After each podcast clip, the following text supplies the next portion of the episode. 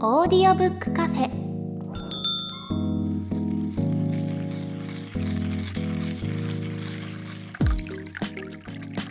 ここはオーディオブック好きが集まるカフェ。今日もカフェ常連でオーディオブックを長年使っている鳥居さんとエフタさんがお店にやってきたみたいです。というわけで本日のオーディオブックカフェ開店です。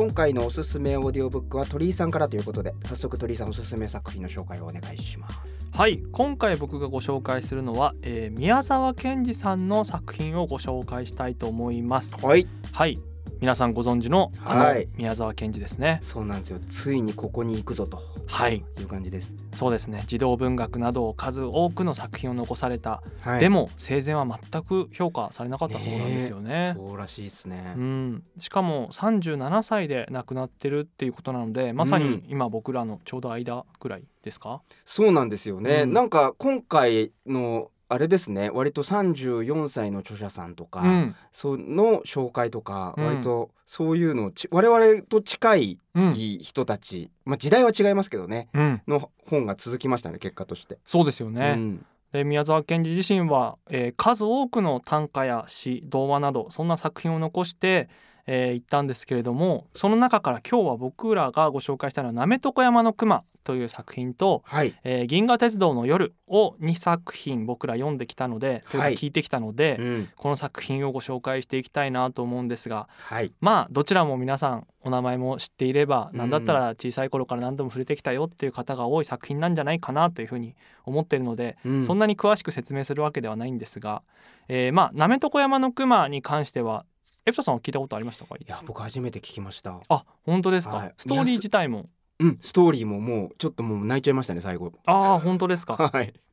ストーリーとしてはですね、えーまあ、漁師の小十郎という方がいらっしゃいましてその方がまあ山で熊を取ってるんですよね。でその熊を取ってるんだけれども、えー町にその熊の皮とかを売りに行かなければいけないっていうまあなんか働くとか仕事に対してこうフィーチャーされてる本なんですけども、うん。その中で山の熊との関係性はすごく良好でというか、うん。まあお互い意思疎通がうまくできていてはい。でそんな時にまあ一匹の熊が現れるわけですよね。うん。で2年だけ待ってくれと。はい。はい、そうだ。っていう話が始まりここからどうなっていくかみたいなところはぜひはい。本編を聞いていただいて、まあでも本編自体も30分ぐらいの本当に短い童話ですからね、そうですね。すぐ聞けるやつですよ、はい。でもその中にはすごくこう示唆深いというか、うん。子供だけではなく大人が聞いてもものすごくこう考えさせられるような内容うん。が含まれてるなと思うんですが、じゃあなめとこ山の熊の方を聞いてみてどうでした？そうですね。あのーまずなんだろう新鮮だなって思ったんですよね。うん。何が新鮮かなって思ったのは、うんうん。えーこの古い古い作品なんだけれども、うん。なんていうんですかねこうごめんなって言いながらうん。熊を撃つじゃないですか。はい。でそこに罪悪感持つんだってやっぱ思いました思いませんでした？なんか、こういう物語って最近なくないですか、うん。なんかなんかそれはもう自然の仕組みとしてしょうがないじゃんと、うん。食べ物に対しね食べないと生きていけないわけだから、うん。そこはさなんか罪悪感というかもう感謝しましょうみたいな文脈だったらうん。よく聞くしスッと入ってくるんですけど、うん。もう本当は自分はこんなことやりたくないんだよっていう罪悪感でうん熊を撃つっていうのがうん。なんかな今までそういえばなんかその感覚なかったなと思って、うんうん。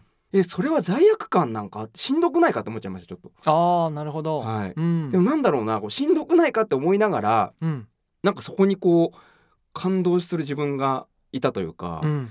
だからなんかあのあーでもこれ古典なんだよなと思って、うん。そこがすごいね複雑な気持ちだったんですよねなんか。うん。あれこの感覚久々だなみたいな。うんなんかこの漁師さんのその罪悪感みたいなところって単純な罪悪感でもないと思うんですね僕。そのうん。いわゆるそういう食物連鎖的なところのはい。うーんもうリアルというか現実があるじゃないですか。はい。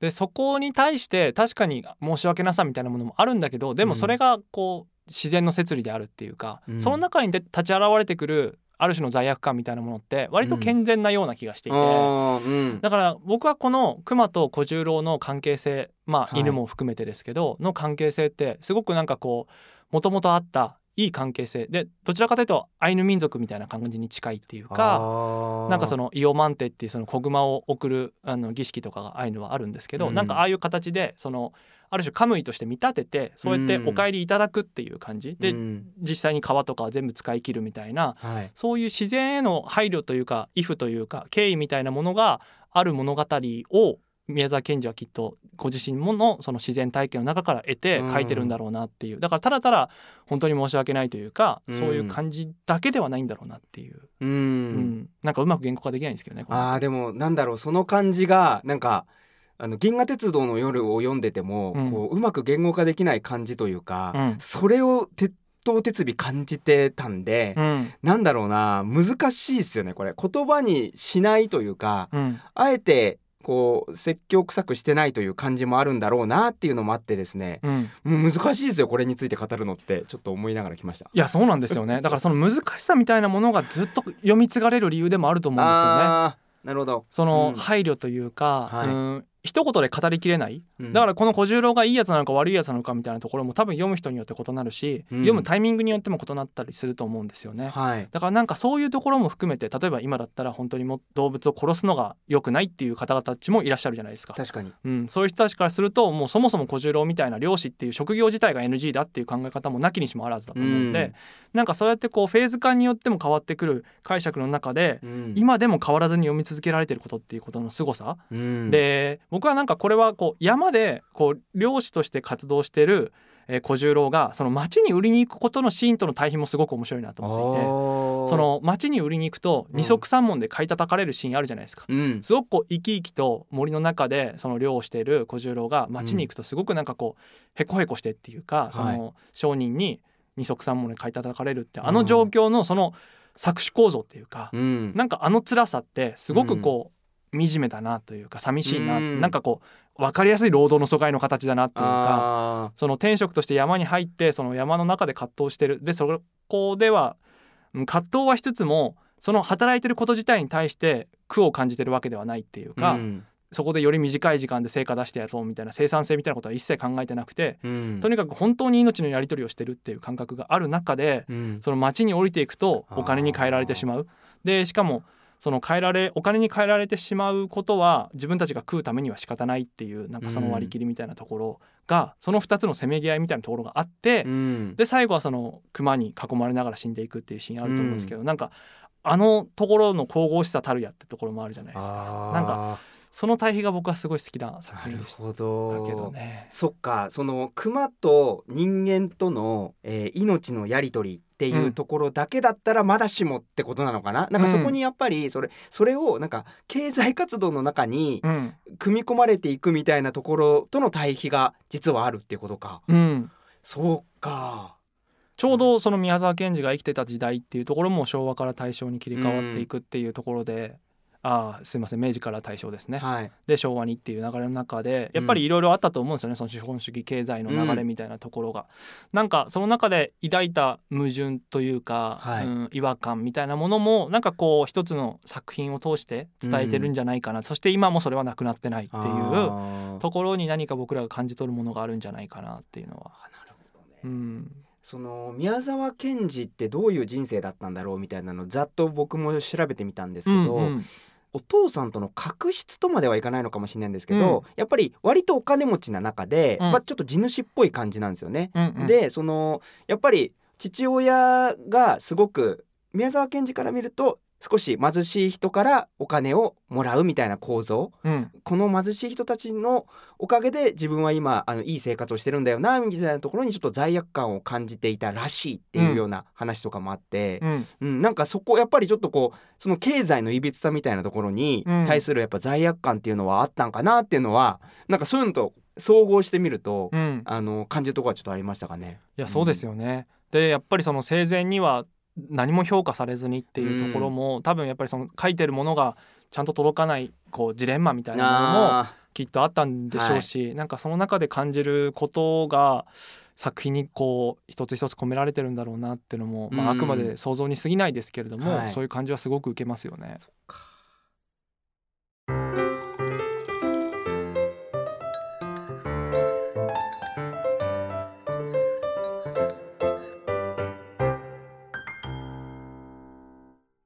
はい。では続いては銀河鉄道の夜の方をご紹介してみたいと思うんですがこちらもまあ説明不要かもしれないんですけど改めてちょっとしたあらすじみたいなものを説明するとまあ、貧しい家庭で生まれ育ったジョバンニが、えー、友人のカンパネラと一緒にこう銀河鉄道に乗って、うん、まあ、夢の世界にというか夢の世界って言っていいのかな、まあ、そこの旅をいろいろしていきながらその中でさまざまな人たちと出会いながら、最後はカンパネラが死んでしまうっていう物語ではあるんですけれども、はい、こちらもどうでしたか？聞いてみて。これはねマジで正直に言っていいですか、はい、何言ってるか分かんなかった最初。いやそうなんですよ。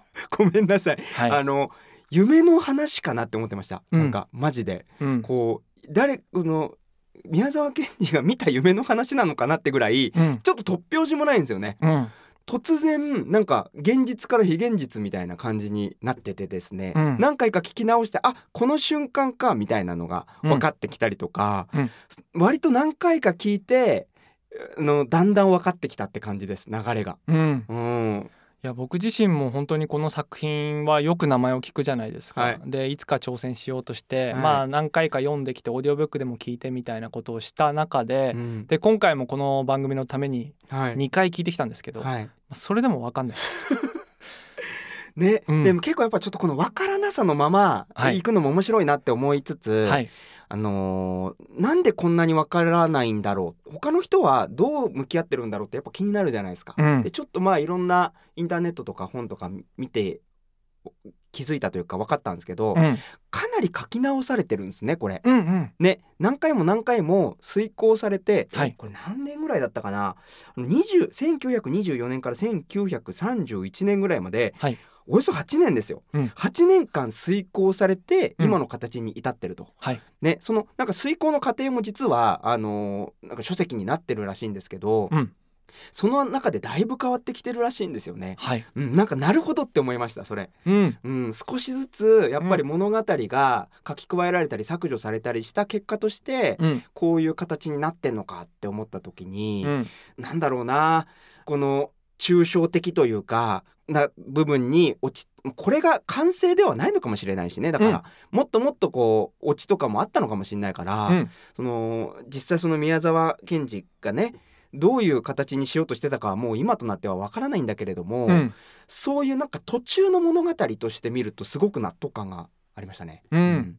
未完の作品とも言われてるらしいですもんねこれ自体が、そうなんですよね、うんだから本当に僕もこの作品を聞いていてこれは耳で聞いてるだけじゃ分かんないなっていうふうに思ってあの角川の文庫版もあの Kindle で買ってで、はい、流しながらその目でも追うってことやってたんですけど、うん、そうすると音声の方では入ってる内容が、はい、あのテキストにはなかったりするんですよ。あへあここ書き足したんだなみたいなのも分かるみたいなあの体験をしてすごく面白かったですね。でここなんで書き足したんだろうなってことを考えるきっかけみたいなにもなったし、はいうん、なんかその本当に結構これ挑戦して挫折したって方も多いと思うんですよ。うん、というのも分かりにくいっていうかそもそも分かれるものでもないじゃないですか。はい、そうなんですよこれ分かれるものなのかって思いました、うん、確かに。そうなんですよね、はい、だからその分からなさみたいなところを探求する作品というか、うん、その考える楽しさみたいなものも同時に与えてくれる作品だなっていうところで、でまあなんかこうずっと続いてるテーマみたいなのはその誠の幸いを探しに行くみたいな話、はい、でみんなの幸いとか本当の幸福とは何かみたいなところをずっとこう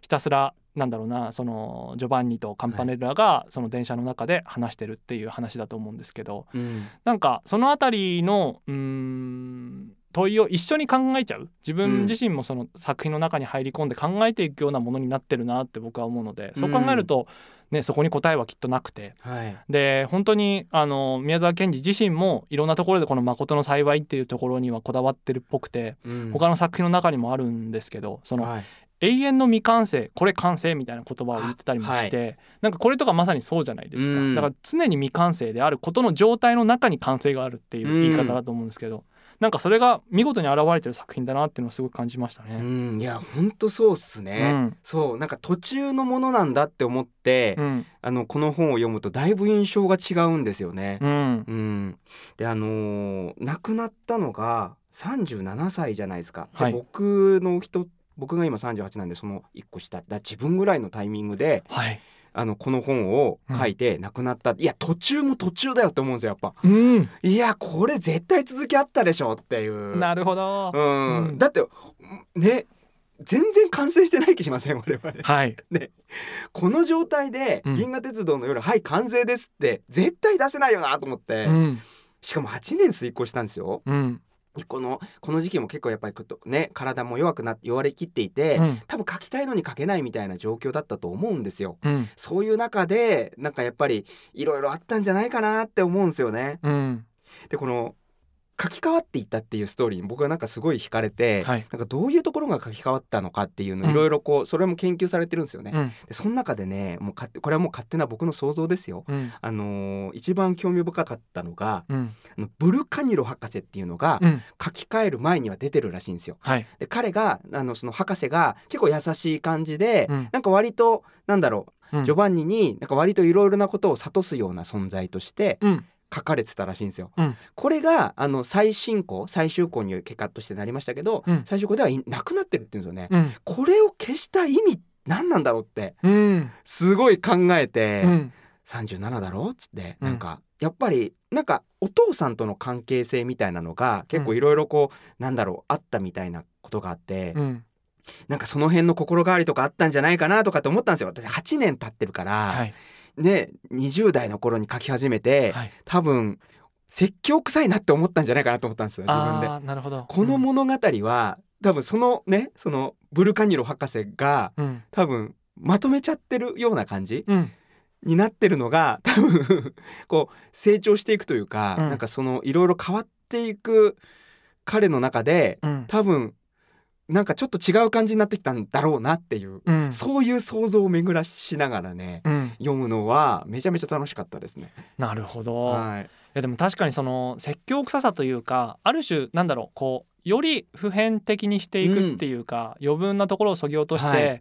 長く残るものにしていきたいっていうふうに思ったら、はい。やっぱりなんかそういうなんだろうな博士とかの存在、うん僕もそこなんか聞いた覚えがあるんですけどはい、やっぱあの辺りがあるとその時代っぽくなっちゃうなっていうか。そうですよね。うん。うん。だからこの宮沢賢治自身がすごく法華経の熱心な信者だったっていうはい。話もありますけど、よりこう宗教性を持たせていくっていう時に、うん。やっぱり省いてった部分ってあるんだろうなってのはななんか感じますよね。う。ーん。なるほど。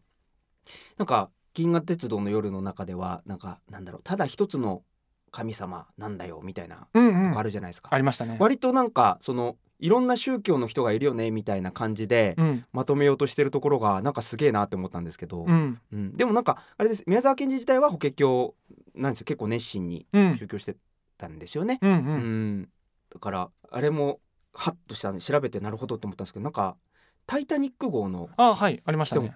たちが出てくるんですよね。はい。うん、まあ若干ネタバレになっちゃいますけど、うんこれは調べた結果あのだから割と向こうは多分キリスト教でとか、うんなんかそういうのも頭の中にありながら書かれた物語なんですよね多分。うんう。ん、だからなんかそういう宗教的な対立みたいなところも乗り越えた先のその本当の誠の幸いというか。みんなの幸いみたいなところをすごく探求しようとした方なんだろうなっていうのはうん感じていて、ではい。このなんだっけ宮沢賢治の作品を以前何かの本を紹介してる時に、うんそれ宮沢賢治みたいですねって言ったじゃないですか。そうなんですよ。それで今回やろうってなったんですけどその時のやつがあの世界が全体幸福にならないうちは個人の幸福はありえないっていううん。あのセリフが僕はなんかふわっと思い出してはい。なんかこの感覚ってすごく今大事なような気がしていてう、ん。うん、僕はこの言葉を最初に聞いた時って確かにその通りなんだけど割と綺麗事だよなっていうか、そんな世界と訪れるわけないだろうはいっていうかそれが分かった上でそれでも個人の幸せ探求するしかないだろうっていうある種の何ていうんですかね諦め的なところもあったんですけどでもなんか本当に最近そうですよねその世界が全体幸福にならないうちなれねえなっていう。いや本当そうだね。うんいやそれをさ多分我々マジで肌身で感じてると思うんですよね。うんうんコロナとかもそうだし、うん。戦争とかもそうだし、いうん。やこれマジでなんか本当自分たちのだけのこと考えててもうん。何も良くな何も良くならないは言い過ぎかもしれないけど、うん。やっぱ全体のことを考えないとダメなんだなっていううん。ことは多分結構割と染みてるますよね、うん。今の時代のみんなって。いやそうですよね、うん。だからなんかうん、見て見ぬふりができなくなっちゃってるってところもあると思うんですよね。普通に SNS 触ってたり世間のニュースに触れてれば何かしらその搾取構造だったり格差社会みたいなものってもう目に飛び込んでくるじゃないですか。ーうん。そうやってあのそれを周知するために頑張ってくれてる活動家の方々もいらっしゃったりもするしはい。そもそもこれってなんでこんなに安いんだっけって考えたらうん。それはやっぱり何かしら裏があるまでは言わないけど何かしらの誰かの犠牲のもとでこの値段なんだろうっていうのはもう普通に考えられるようになってきてるからそうなってくるとなんだろうな。それを純粋に楽しむっていうことはやっぱり誰かが悲しんでたらダメだよねって普通に思ってしまうっていうところがあると思うんで。なんかこの辺りの価値観をずっと前から言ってくれてた宮沢賢治がなんかこう今自分たちに響いてくるっていうか刺さってくるっていうところ今読み返したいなっていうふうに思う理由っていうのはなんかそんなところにもあるんじゃないかなっていうのは僕はすごくく感じるんですよね。なんかこう、最近だとこうウルトラファストファッションみたいな呼ばれ方しますけどすごい安くてあの可愛い洋服とか売ってるけどじゃあこれがなんで安いのかって考えたらなんとなくこう分かっちゃうじゃないですか、SDGs の話とかもいっぱい聞くから。とかなんかこうワールドカップのスタジアムがなんでこんな綺麗なんだろうとかっていうのとかもこうあそれを知っちゃうとなんか素直に応援できなくなっちゃうみたいな感覚とかも出てくると思うし。ーそうっすうね、んああそうね素直に応援できないって確かにそうっすね、うん。応援と消費が素直にできなくなってきてはいますよね。いますよね。ううん、でもそれは窮屈とは違いますよね多分ね。うん、違うと思います。ん。なんかそんなこと考えてたら楽しめないじゃんではないんだよなってとこですよね多分、うん、うん、なんかそこに注目集まってるっていうのはなんか悪いことじゃない気がしてきた。確かに。うん。なんかそれ自体が例えば、うん、それさえも、うん、何かしらの既得権益があってそういうふうに主張することによって得する人たちもいるんだよみたいな言説も一方であったりするじゃないですか。うん。でもそうかもしれないなっていうふうに考え始めること、うん。そのまさにこの宮沢賢治が言うその問い続ける過程にあることっていうことが大事みたいな話とすごく絡んでくるなっていうかうん、分かんないからこそ探求するしかないよねみたいなところにもつながってくるなっていうふうに思うな。あー。なるほどなフェノート。カフェノート。それはカフェに来てくれたみんなが書いてくれる連絡帳。オーディオブックに関する質問疑問や他の人にもおすすめしたい一冊など思い思いのことが綴られています。お二人はカフェに来るたびにノートを読んではいろいろな話をしているんです。常連さんからこんなお便りが届いてましたので紹介します、はい。えージョイさん。えー私は勉強しながらオーディオブックを聞いているのですが集中すると音が聞こえなくなるタイプでこれが悩みです、うん。でも可能でしたら聞きながら勉強ではなくてもいいけど同時に何かしたいのでコツなどあったら教えてほしいです。ということなんですね。はい。はい。ジョイさんありがとうございます。ありがとうございます。はい。勉強しながらオーディオブックってすごくないですか？すごいですよね。できないですよね。できないなと思って、うんえこれはあの勉強のためのオーディオブックを聞いてるってことじゃ多分なさそうですよね。ですよねきっと。うん、だからもう本当に全く別ジャンルのオーディオブックを聞きながらすうん、かつ勉強もしているっていう状況なんですかね。いやすごいぞそれはジョイさん。うん、それは多分みんな集中すると音が聞こえなくなるんじゃないですかね。そうですね。うんいや逆にそれはもうあのジョイさんそれはもうぜひ突き詰めていただいて、うんやり方を教えてほしい。そのなんていうんだろうやっぱり意識の使い方として、うん。なんかすごくパーセンテージみたいなのがある気がしてて僕の中では。うん。で意識例えば皿洗いとかだとうん。意外と皿を洗うっていう単純作業をしてる間って皿洗いに思考をじゃあ30%、うん。で70%で、あのー耳で聞いてるみたいな感じなんですよね、うんうん。僕の中で。うんだからその単純作業をしている時は、うん。全然オーディオブック僕聞けますけど、うん。勉強ってその目の前のものを頭の中に入れていく作業だから、うんオーディオブックは聞けないな。なんか音楽とかだったらまあ逆聞けるかもしれないですけど、うん。でも音楽もちょっと邪魔になっちゃうかな僕だったら。そうですね。僕もはい。音楽もインストしか聴けないですね。歌詞が入った瞬 あ間無理ですね。わかります。なんかやっぱうん。日本語が入ってくるとちょっとやっぱうん。インプットできなくなっちゃいますよね、い、はい。やすごいなジョージさん。どうやってるんだろう逆に、いやそうですようね、ん。あとなんかそのそこまでし同時進行しなきゃいけないぐらい切羽詰まってんですかね。なるほど。ああそうっすね。なんか別々でもいいんじゃないかなってたこう開き直るのも大事かなって思いました。確かにね、うん。あのそうですね。勉強っていうもののこう効果みたいなものを見た上で、うん。なんかやっぱり週100%のリソースを割いて勉,、ね、勉強した方が、うん。もしかしたらこう頭に入るとか理解が深まるとか、うんそういうのがある可能性ももしかしたらありありますもんね。いやありますよ、うん。でそのオーディオブックとか今その話題になってる音声コンテンツ全般そうですけど、はい。い、そのいわゆるながら聞きができるってことが一つの宣伝文句になってるじゃないですか。うん。で別のこともできるからすごく効率がいいよねっていうのは、はい。まあ、作り手側もう僕らも含めてですけどそれは喧伝するわけですよ。うん。それが大事そういうことできるよっていう、はい。そしたら動画よりもいいでしょっていう生産性上がるよねっていうでも本当そうなのかっていうのは一人一人に考えてほしいなって僕はすごく思っていて。そうですね。それは確かにそうそうなんですよ。実際僕もそれをするし、うん。その空いてる時間というか同時並行でできることにすごく恩恵を受けてるんですけども、はい。なんかそればっかりに引っ張られすぎると結局どれもあんまり身につかないっていう状況に陥ってしまうと思うんで、うん。なんかそのあたりは自分のペースをつかむっていうか、うん。あやっぱこれ自分に合わないなってこの同時並行って難しいなって思ったらうん。なんかそのスパッとやめてみるっていうこともなんかうん。い意外と大事だなっていうか、そうっすうね。ん、確かにあのーね倍速機能があるとどうしても倍速を当然使いたくなりますよね。うん。う、ん、なんか4倍があるのになんか3倍で聞くのもったいないなとか。そうそう、うん。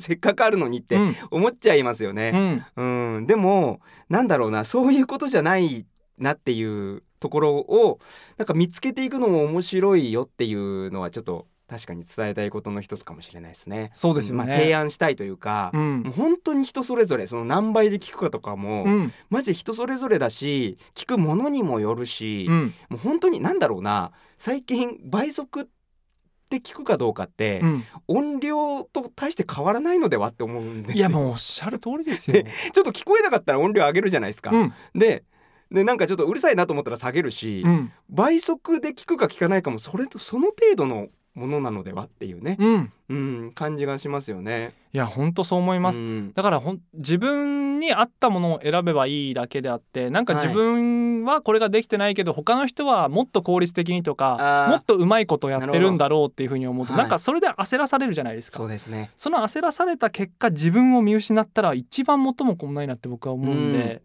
うんなんかできないなって思ったらあできないやって思って別々にやってもいいんじゃないかなっていうぐらいの、うん。その心の余裕みたいなものがあるとすごくいいなっていうのはなんか自分にも思ってます。そうですね、確かに。あ心の余裕は確かに必要かもしれないですね。うん。なんかツールツール新しいものとかが出てくるとそわそわししますよね。なんか使いこなさなきゃっていう感じがあってですね、うん。なんか最近ほらなんか AI を使ったうん、AI を使って絵が描けるとか、うん。なんかすごくいろいろあるじゃないですか、うん。まあ、仮想通貨メタバース NFT いろいろあると思うんですけど、うん。そのなんだろうなこう焦りみたいなのがちょっとやっぱ生まれちゃいますよね。うん。でもなんだろうなそこはこうなんとか楽しみ楽しむみたいなところに変換してうんちょっとこううまいこと距離を置いたりとか、うん。使えるところは使ったりみたいなうん。ところのなんていうんですか距離感の探り方というかあくまで道具じゃないですか。うん。どう向き合っていくかみたいな最新技術と、うん。うん、みたいなところは鳥居さんどう思われます？いや本当そう思いますよね。だからなんかこういうふうに焦る人が出てくるから何かしらコツがあるんじゃないかって思ってで、うん。そのコツがありますよって言って売り売る人たちもいるわけじゃないですか。そうなんですよね。この 確かに。そわそわ感に、うん。こうね正気を見出す人がいるから。はい、確かに。うん、だからなんかあるんだって思ってそのコツを聞きに行って何かしらのそのクローズドな空間の中に入っていって、うん。その人が提唱してるやり方みたいなものにこうどんどん自分じゃなくならされていく状況っていうのも一方で埋まりかねないと思うのでなんかやりにくいなとかちょっと違和感あるなって思ったらむしろ戻ってみる勇気みたいなものも僕は同時に大事にしたい、欲しいなって思いますね。そうですね、なんか聞きながら勉強するっていうこと自体はふいいと思うんですよ。うん。だからなんだろうな。例えばこう教科書を読みながらその教科書の音楽を耳で流しながら聞くとか、うん。なんかそういう風になんか耳と目を同時に使うっていうスキルをうん。よりこう勉強の濃度を上げるために使うとかね、ううん。ん、なんかそういうこう活用の仕方をこう探っていくとすごくいいんじゃないかなっていう気うんうん。がしました。そうですね、はだからなんか例えば両方初めましてのコンテンツだと結構きついと思うんですよね。あ。そう確かに、うん。勉強も初めて勉強するジャンルだし、うん。オーディオブックも初めて聞くジャンルみたいになると結構きついと思うんですけど例えばオーディオブックの方はもう何回も聞いてる3回目です4回目ですうんみたいな作品だったら、本当に自分の重要なとこだけ聞ければいいってなったら、うん。それこそカクテルパーティー効果みたいな話じゃないですけど、うん。自分に重要なとこだけはいくら勉強に集中しててもハッてすると思うんですよ。うん。あここ刺さったな、ま、前も気になったなみたいな、何かあるんだろうなっていう風に発見になると思うんでその時は多分 BGM 代わりに両方並行して聞くみたいなのもありだと思いますし、うん。なんかそんな形でい自分に合った方法みたいなものを探っていくってことがなんか一番大事じゃないかなって。なるほど。自分に合った方法を探るためにちょっとこう内省必要になるじゃないですか、うん。自分は今ちょっとアップアップになってないかとか焦ってないかとか、うん。あのほ目的見失ってないかとかうん、なんかそれもいいと思いますね。確かに、うん。うん。その内省もまたいい、確かに。うん、その自分に自覚的になっていくってことですよね。うん。うん。さて本日も閉店が近づいているみたいですこのカフェではあなたからの感想や質問おすすめのオーディオブックなどお便りをお待ちしてます。お便りは番組詳細欄にあるメールアドレスからお寄せください。お便りをお寄せいただいた方には audiobook.jp で使えるポイントを差し上げます。また番組公式 Twitter もありますので感想は「ハッシュタグオーディオブックカフェ」をつけてツイートしてください。それではまたのご来店をお待ちしております。